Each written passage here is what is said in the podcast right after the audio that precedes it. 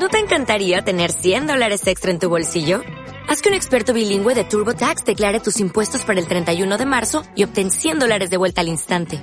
Porque no importa cuáles hayan sido tus logros del año pasado, TurboTax hace que cuenten.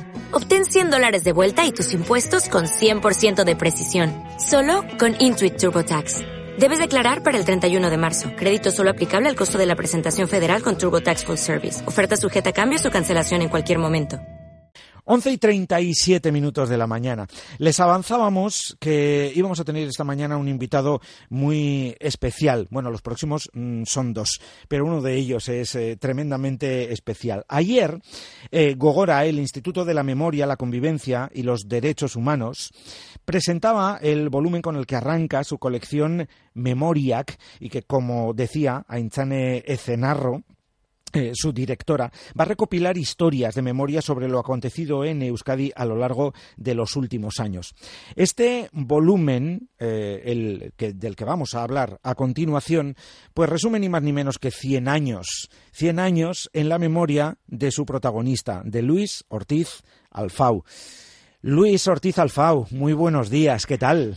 Hola, buenos días, a vuestra disposición para poder contar un poquito a los oyentes lo que fue nuestra desgraciadamente guerra civil. Eh, porque, pero qué bueno poder decir que por fin hay quien se empeña en que la memoria hay que rescatarla y no hay que hacer borrón y cuenta nueva del pasado, ¿no? Efectivamente. Mira, eh, nosotros, los, los gudaris, eh, milicianos, en fin, los que defendimos la libertad, tuvimos durante muchos años que invernar lo que hacen los osos, estar calladitos durante 40 años, la posguerra, que fue tan dura o más dura para muchos, por ejemplo para mí, de la posguerra, por lo mal que a los desafectos que éramos los que habíamos combatido por la libertad, pues se nos hizo la vida muy imposible. Y em, toda esta trayectoria de Luis Ortiz Alfau la ha recogido el autor de este libro, del siglo de Luis Ortiz Alfau. Ander Izaguirre, Egunon, bienvenido. Hola, Egunon, ¿qué tal estáis? Bueno, poder encontrarse con personas como Luis y em, que te cuente así, cara a cara, todas estas cosas, esto tiene que ser apasionante. Bueno, y ha sido mucha más aventura de lo que yo pensaba, porque ya se lo suelo decir a Luis, que yo creía que íbamos a estar en su casita, en el sofá, grabando historias, que yo luego iba a entrevistar a otras personas y a leer algunos libros, pero Luis con sus 100 años es un hombre tremendamente activo que no para de ir de acá para allá y al final nos ha salido un año muy viajero porque lo mismo hemos ido a los Pirineos, al Roncal, donde Luis estuvo eh, mucho tiempo como trabajador esclavo del franquismo construyendo una carretera o al campo de concentración de Gurs o a los homenajes que se hacen a, a pues eso, a, los que estuvieron en la guerra civil. al final Luis no para de moverse y, yo con él, al final, bueno, no, nos hemos movido mucho este año, sí. Vamos, que hasta te ha costado seguirle el ritmo. Sí, a veces yo recuerdo un día, él no se acordará, pero estábamos eh, haciendo la entrevista y charlando y, ya llevábamos varias horas y él me vio un poco ya cansado y me dijo, ¿estás bien? ¿Quieres que te traiga un café una cerveza? Así que se preocupaba más él por mí que yo por él. Qué bueno esto. Eh, queremos parte de esa vitalidad, ¿eh, Luis? ¿Nos tienes que contar algún eh, secreto? que no sé si lo hay, Luis, algún secreto para, así, con 100 años, pues tener la mente tan lucida y el cuerpo tan dispuesto para Mm, decir, pues sí, es el momento para que muchas personas se enteren de muchísimas cosas, que no sé si llegamos tarde. ¿A ti te parece que llegamos tarde a la recuperación de la memoria?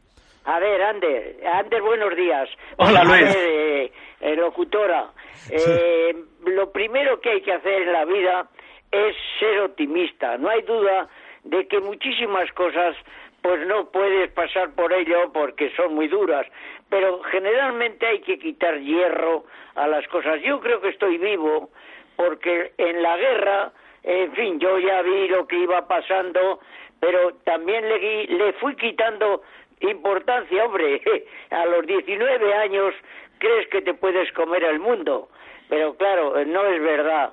Pero a pesar de todo, hay que en la vida intentar ser positivo yo fui eh, un preso pues que tuve una gran suerte. Por ejemplo, en el País Vasco, en el norte de España, no estábamos preparados para guerra ninguna, teniendo en cuenta que los franquistas, el personal militar lo tenían en parte de, de España, no en el norte. Nosotros, los batallones que se fundaron en el País Vasco, eran, los dirigían eh, pues personas que tenían ciertos conocimientos de carreras. El batallón mío era el, el, jefe del batallón, el comandante, un eh, profesor de Ondarroa, Ondarroa Vizcaya, un profesor de escuela.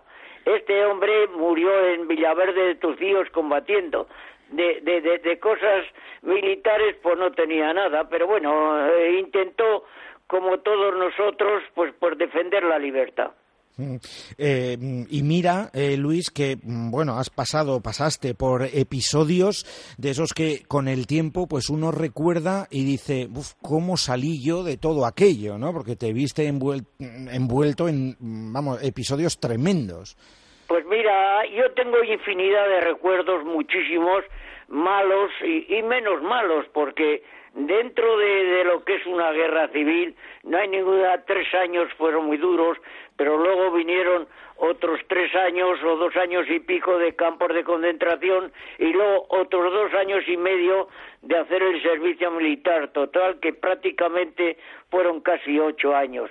Claro, todo eso es muy duro, es muy duro. Yo a la, a la jueza argentina le mandé infinidad de documentación porque yo no fui un preso normal y corriente como fueron la mayor parte, gente pues que pasó mucha hambre, que pasó mucho miedo. Yo yo yo todo eso lo pasé, pero es que luego yo fui, estuve siempre en transmisiones, entonces estuve siempre en los sitios donde estaba el mando y, y, no había teléfonos, los teléfonos éramos, las personas éramos los, los teléfonos vivientes y claro, todo duro. El, hace una semana o dos estuve en Archanda, yo estaba en Archanda en el casino con el mando y tuve que salir con un sobrecito que era un parte a las trincheras que estaban en, en la campa de San Roque, claro.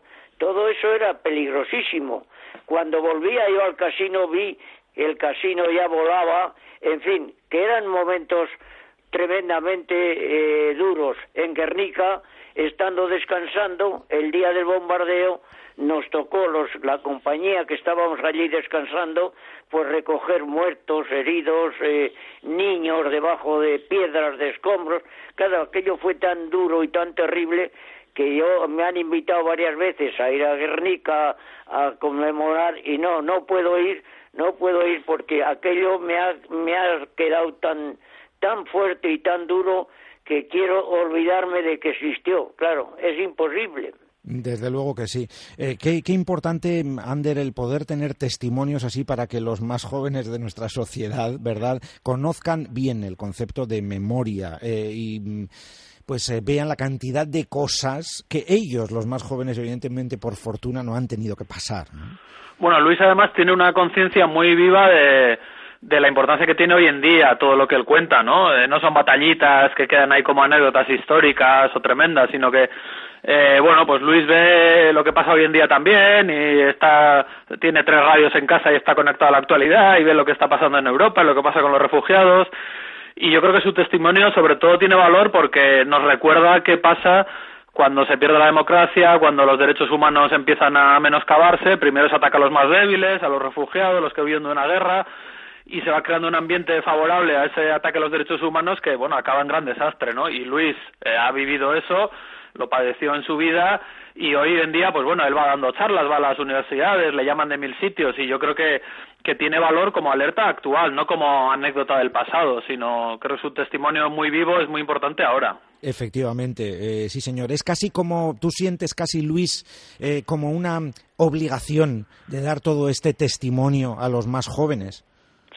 Vamos a ver. Eh, quiero aclarar unas cuantas cosas. No hay ninguna duda de que la gente joven es una pena que no sepa lo que pasó. No solamente la gente joven, hay la gente de mediana edad, eh, abogados, ingenieros, médicos que tienen pues treinta, treinta y tantos años que eh, les hablan de la guerra civil y miran un poquito al cielo como diciendo de qué me está este hombre hablando. Es necesario que se conozca lo que pasó para evitar que vuelva a ocurrir. Aparte de que eh, los franquistas eh, todavía no han pedido perdón, todavía, bueno, siguen gobernando los nietos y los amigos de los que gobernaron de los ministros franquistas. Yo quiero aclarar una cosa y lo quiero decir en voz muy alta. Gracias al gobierno vasco, el gobierno vasco ha sido el primero que ha dicho que esto no se puede olvidar. Lo que no han hecho nuestros gobiernos democráticos entre comillas, han tenido la memoria histórica en los cajones y no se han atrevido a sacarla porque perdían votos. Afortunadamente, entre todos, ahora yo creo que es el momento estupendo, empezó George Évole, han empezado eh, Memoria en los republicanos catalanes, en fin, han empezado unos cuantos creo que es el momento adecuado para que se sepa lo que pasó. La memoria histórica ya ha salido del cajón. Está en la mesa, pero vamos a intentar que no la dejen abajo, sino que no esté en medio del montón de expedientes que hay, que lo pongan encima y creo que es el momento adecuado para ello. Yo me felicito de que por fin después de una década o cuatro décadas, en fin, cuarenta años de todo esto, creo que entre todos estamos o estamos o vamos a conseguir que esto se sepa. En Bilbao ya el famoso escudo que está en la plaza elítica, en el edificio de Hacienda Estatal, va a desaparecer. Buena señal. Ya por ahí vamos a, a seguir todos recuperando lo que pasó, que no vuelva a ocurrir más. Efectivamente, sí, señor. Son, o algunos les pueden parecer pequeños gestos, pero eso también forma parte del camino de la recuperación de la memoria.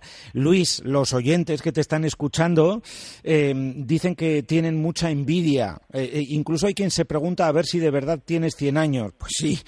Y, no, mira, les llama la atención tu lucidez. Luis. Eh, te cuento, yo tengo ya no 100 años, un poco más de 100 años. Llevo 21 años de voluntario en el Banco de Alimentos de Vizcaya. Soy el voluntario en activo de más edad de los dos mil y pico bancos de la Comunidad Económica Europea. Ya voy poco al Banco de Alimentos, primero porque ya pues hay que coger un autobús, un tren, un metro no quiero que me vengan a buscar porque eh, las furgonetas y los coches del Banco Alimentos eh, están para otra cosa, para recoger alimentos, pero sigo, sigo en la, en la estadística del voluntariado.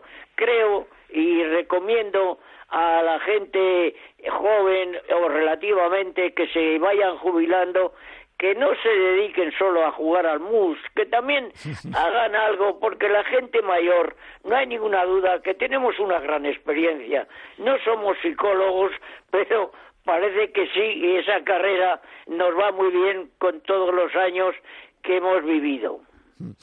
Es, eh, Ander, es una auténtica lección de vida, ¿eh, Luis? A ti te la ha dado seguro.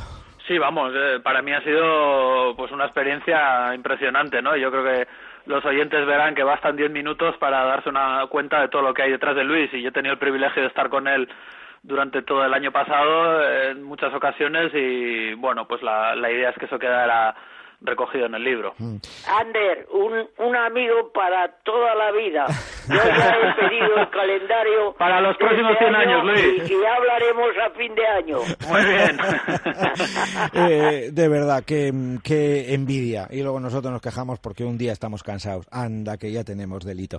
Luis Ortiz Alfao, un abrazo mm, enorme y muchísimas gracias por ese empeño en que mm, ninguno nos olvidemos de nada, de absolutamente nada. Luis, un abrazo muy grande, muchas gracias. Y lo mismo, Onda Vasca, estoy a vuestra disposición para lo que pueda eh, podamos todos necesitar. Esto no se acaba ahora, hay que seguir peleando de buena manera, haciendo una guerra, pero esta sin sangre, para que todo esto se sepa y, y deje de estar en los libros de los niños como la campaña eh, que se hizo de la esta nacional de... No, no, eso pasó a la historia ya. A vuestra disposición. Un abrazo para todos. Ander, un abrazo. Un abrazo, Luis, y a todos también. Ander, eh, agur, agur. a ti también, Ander. Es que ricasco, un abrazo grande. Muy bien, que sigáis bien, agur. Agur. Onda Vasca, la radio que cuenta.